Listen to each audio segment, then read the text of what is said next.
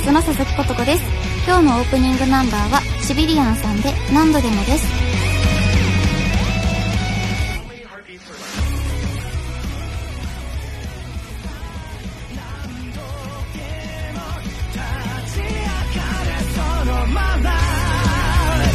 えーとラジオネームくまモン県のあんちゃんさんからいただきました。ことこちゃんこんにちは。4月24日放送のスターラジオーシャンにてことこちゃんの話題が上がってましたね。私もスターラジオーシャンを初回から聞いているリスナーの一人でしたので同年代のことこちゃんも聞いていると知ってとても嬉しかったです。ことこちゃんがスターラジオオーシャンを聞いたきっかけを教えてほしいです。ということでそうこんなお便りをいただいて私が聞き始めたきっかけは中村雄一さんが好きでで聞き始めてであの梶田さんマフィア梶田さんが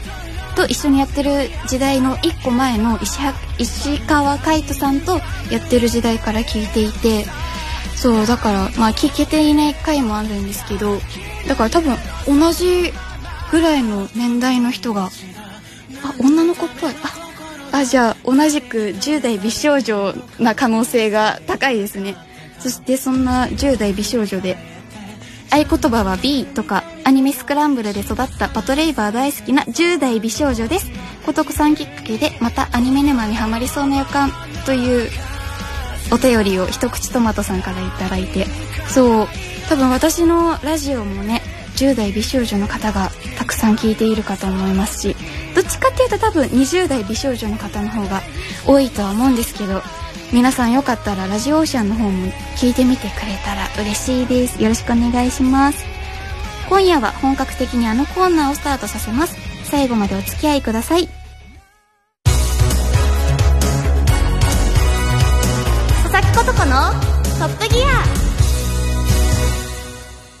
ことこ名作劇場。私が愛してやまない過去の名作アニメを語り尽くします。第2回の放送ではプレオープンという形で機動警察パトレーバーについてちょこっとお話ししましたが、今回はたっぷりお話しします。取り上げるアニメはこちら。色づく世界の明日から。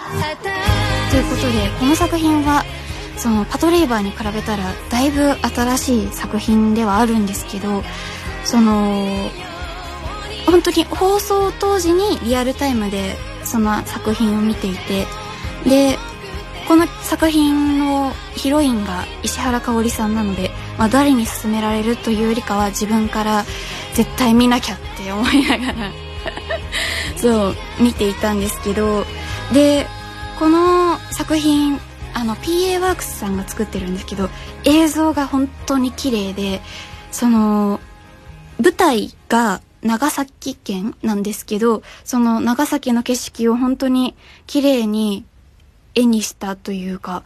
綺麗に映像にした感じなので、そのアニメがそんなに好きじゃないな、今まで見たことないなっていう人でも、その映像の綺麗さを楽しむために見てみてほしいなとも思いますし、あとこの作品を、乃木坂のメンバーの斎藤優里さんも見ていて、で、その、優里さんが、その、見ていたっていうのは、私が一方的にその、ゆうりさんがブログに書いていたから知って、で、一緒にお話とかはちょっと勇気が出なくて、できていないんですけど、もう卒業するまでにお話できるかな。あ、でも一緒にライブやるかもしれないから、もしかしたら一緒にお話ししてみたいなとは思いつつ、で、この作品が、のテーマが、魔法をテーマにしていて、で、その、ヒロインのひとみちゃんが、あることがきっかけで色が見えなくなってしまう。モノクロの世界で生活するようになってしまって、幼少期に。で、高校生の時に、おばあちゃんの琥珀ちゃんに魔法をかけられて、60年前にタイムスリップさせられてしまうんですよ、急に。そこからどんどんお話が広がっていく作品で、で、その、やっぱ60年前にタイムスリップするってなると、そのおばあちゃんの琥珀ちゃんが高校生だった時に、その移動するので、高校生のおばあちゃんと会うってどんな感じなんだろうっていう面白さも多分け絶対に経験できないことをこのアニメを見て楽しむこともできるし、で、その周りにいる同級生の魔法写真美術部っていう部活動があって、で、その同じ部活の人たちと青春していくみたいな作品なんですけど、その中に出てくるあさぎちゃんっていう子がすごく可愛くて、で、もう、こんなに気を使える人、周りに気を使える人いるんだっていうぐらい、高校生でしかもって思いながら、その、例えばなんですけど、その、部活の、部活のメンバーで、その、パーティーしようってなった時に、その、準備をもちろんしなきゃいけないから、その集合時間とかもとりあえず決めてはいるんですけど、で、その集合時間よりすごく早めにあさぎちゃん一人で行って、で、準備していて、で、しかも手作りクッキーを持参してくるっていう、すごく気の利いた子で、こういう友達いたらいいなってすごく思いながら、周りのこと全部やってくれる。あ、でもかりんちゃんか、そこに当てはまるの。まあ、そういう気を使える人がいるのは本当にいいなって思いつつ、で、まあ、話の内容に戻すと、その、色が見えなくなって白黒に見えていて、っ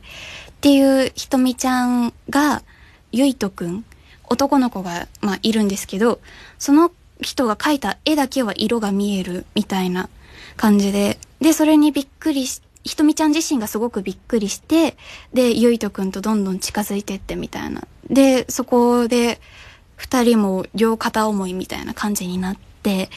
で、どんどん話も進んでいくんですけど、で、その中で、その、ゆいとくんが描いた絵の中に入ることができる魔法をかけて、で、それがきっかけで、どんどん本当にひとみちゃんが成長していくというか、私、この作品見て2回ぐらい泣いてるんですけど、で、そのシーンが、その学園祭をやって、その打ち上げで花火をあげようみたいな、魔法で、その琥珀ちゃんとひとみちゃんで花火をあげようってなって、で、そこであげた花火が、に色がついて見えた瞬間が、もう本当に絵も、映像も綺麗だし、その、ひとみちゃんの気持ちとか考えると、すごく自然と涙が出てきて、で、ひとみちゃんも実際にそのシーンで泣いているんですけど、そこと、その、なかなか告白できなかったゆいとくんとひとみちゃんが、その気持ちを伝えるシーンがあるんですけど、そこら辺でも泣いて、そう、多分青春ってこういうものなんだろうなって思いながら、だからそのね、高校生の時にあまり青春を味わえなかった人とか、この作品を見て楽しんでいただけたら いいなとは思いますね。うん。ということで、今回のことこ名作劇場は、色づく世界の明日からを紹介しました。ことこ名作劇場、次回もお楽しみに乃木坂46、佐々木ことこのトップギア。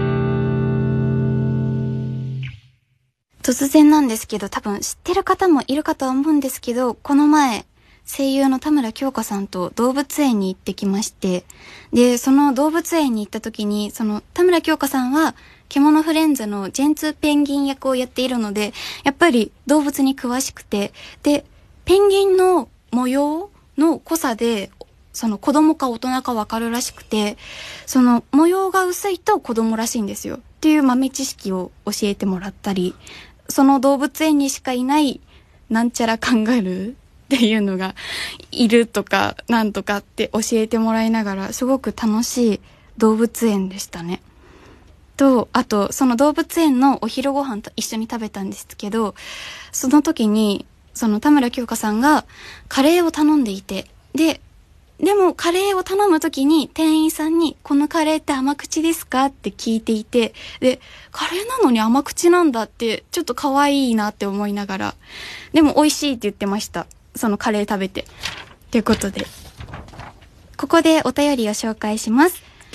ラジオネームガチ市民さんからいただきました。佐々木さんこんばんは。今期はこれだ。前回聞かせていただきました。私が今季ハマっているのは、キャロルチューズデイです。音楽を愛する二人の物語が、これからどうなっていくのか、とても楽しみです。他には、この音とまれも見ています。もし佐々木さんが見ていれば感想などありますか？ということで、あっ、と、この2つの作品は見ていて、で、特にキャロルチューズデイすごく面白いなって思いながら見ているんですけど、それこそ色づくに出ていた一ノ瀬かなさんもこの作品のヒロインで出ていて、で、キャロルチューズデイのキャストさんを見ると、もう豪華すぎて、こりゃ絶対すごくいい作品になるなっていうキャストさんばかりで、皆さんね、そのアニメそんなに詳しくないって方でも、割と音楽をメインに作られている作品なので音楽が好きな方ならすごく楽しめる作品だと思います。なんだろう。AI を使って曲をとか歌詞を作るっていうなんか未来的近未来的な部分もあるしそう移動があれなんて言うんだろう。セグウェイみたい セグウェイでやってますかね。みたいなやつに乗って移動していたりとか